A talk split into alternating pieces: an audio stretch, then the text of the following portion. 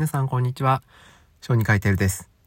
この番組では育児に役立つ医学の知識を小児科医がお届けしています。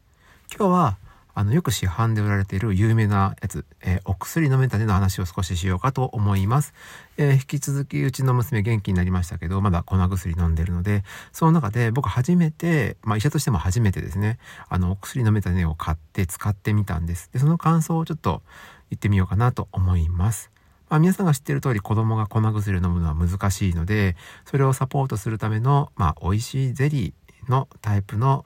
えー、お薬飲むのを補助するやつがお薬飲めたねですね。他にもいろいろあると思うんですけど、やっぱりあの、なんか、CM のインパクトと、あの CM を流してる時間帯が絶妙で、うちの子も CM の歌を歌うぐらい、こう、子供にですね、的を絞って CM が流してるので、多分皆さん知ってると思うんです。で、僕は子供の時とか、まあ本当何年前までそういうのがなかったので、もう薬と言ったらですね、もう根性で飲むかっていうぐらいだったんですけど、まあ本当ちっちゃい子は粉薬飲むって難しいので、まあ今回その使ってみた感想と、まあ他の方法についてお話ししようかと思います。えー、実際僕が昨日夕方食後にですね、粉薬をあげた時の、まあ、エピソードなんですけど、まあどうだったかっていうと、まあお皿にそのゼリーを出して、次に薬をですね、そのゼリーにこううまくカバーしてあげようと思ったんですけど、粉薬が意外に量が多かったんです。で、粉薬っていうのは大抵は不経剤って言って、こう、要は添加剤ですね。飲みやすくしたり、こう量を調節しやすくする、まあ、成分とは違う粉の成分が入って、まあ、子供の処方箋が出来上がるんですけど、多分それもあったと思うんですけど、量が意外に多くって、こうまあ何回かに分けなきゃいけないんですけど、何より、そのゼリーの中にこうカバーしきれないような量になっちゃったんですね。で、最初こうちょっと入れてカバーして飲ませようかと思ったら、今度子供のスプーンがちっちゃくって、うまくいかなくって、うん、結果ぐるぐるって全部混ぜちゃって、パクって飲ませるっていうですね、全然こう、糸に合わない方法でやっちゃったんですけど、まあ僕ちょっとせっかちなのもあるんですけど、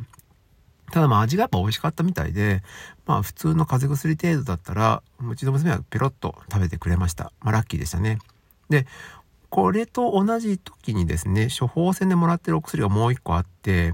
ちょっとまあ漢方ともなってたからあれなんですけど、単シロップっていうのがあるんですね。単シロップってのは単純の単にシロップで、本当はただのシロップです。甘いだけの透明なやつ。それは実は処方でもらえるんで、多分使ったことある方も多いと思うんですね。ただ、あれやっぱ味がこう嫌いな人もいると思うので、それよりかはゼリーの方が好きとか、あの、やっぱパッケージですよね。色がこう、いちごだったらピンクとか、であったりとか、あと容器もやっぱこう可愛らしいので、これだったら飲めるっていうふうに思う子供もやっぱり分かってる子はいると思うんです。で、ただやっぱ単シロップのいいところは、うん、まだお金かからないですよね。乳幼児医療だったりすると、結局、なんだかんだでお金かからないので、まあ、経済的には楽。で、処方箋で出してもらえるので、同じ薬局で一気にもらえるから、えー、買いに行く必要もないっていうのがポイントかと思います。あと、その、量もある程度大量にもらっておけば、あの、一回一回の量あまり気にしなくて、必要な薬に合わせて使えばいいので、この辺はやっぱ調節するという意味を考えると僕は便利ですごく好きなんです。でデメリットがあるとすると、うん、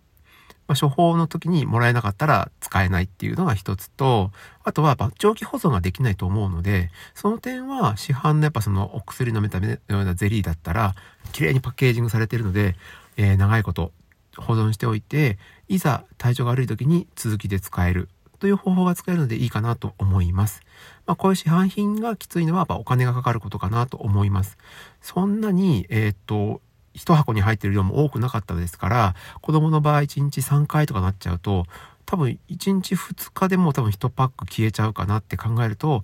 ちょっと経済的にはきついかなと思うので、まあなんか子供、安上がりで、えー、子供が飲める方法を、まあ開拓しておくっていうのがやっぱり一番いいのかなとは思いました。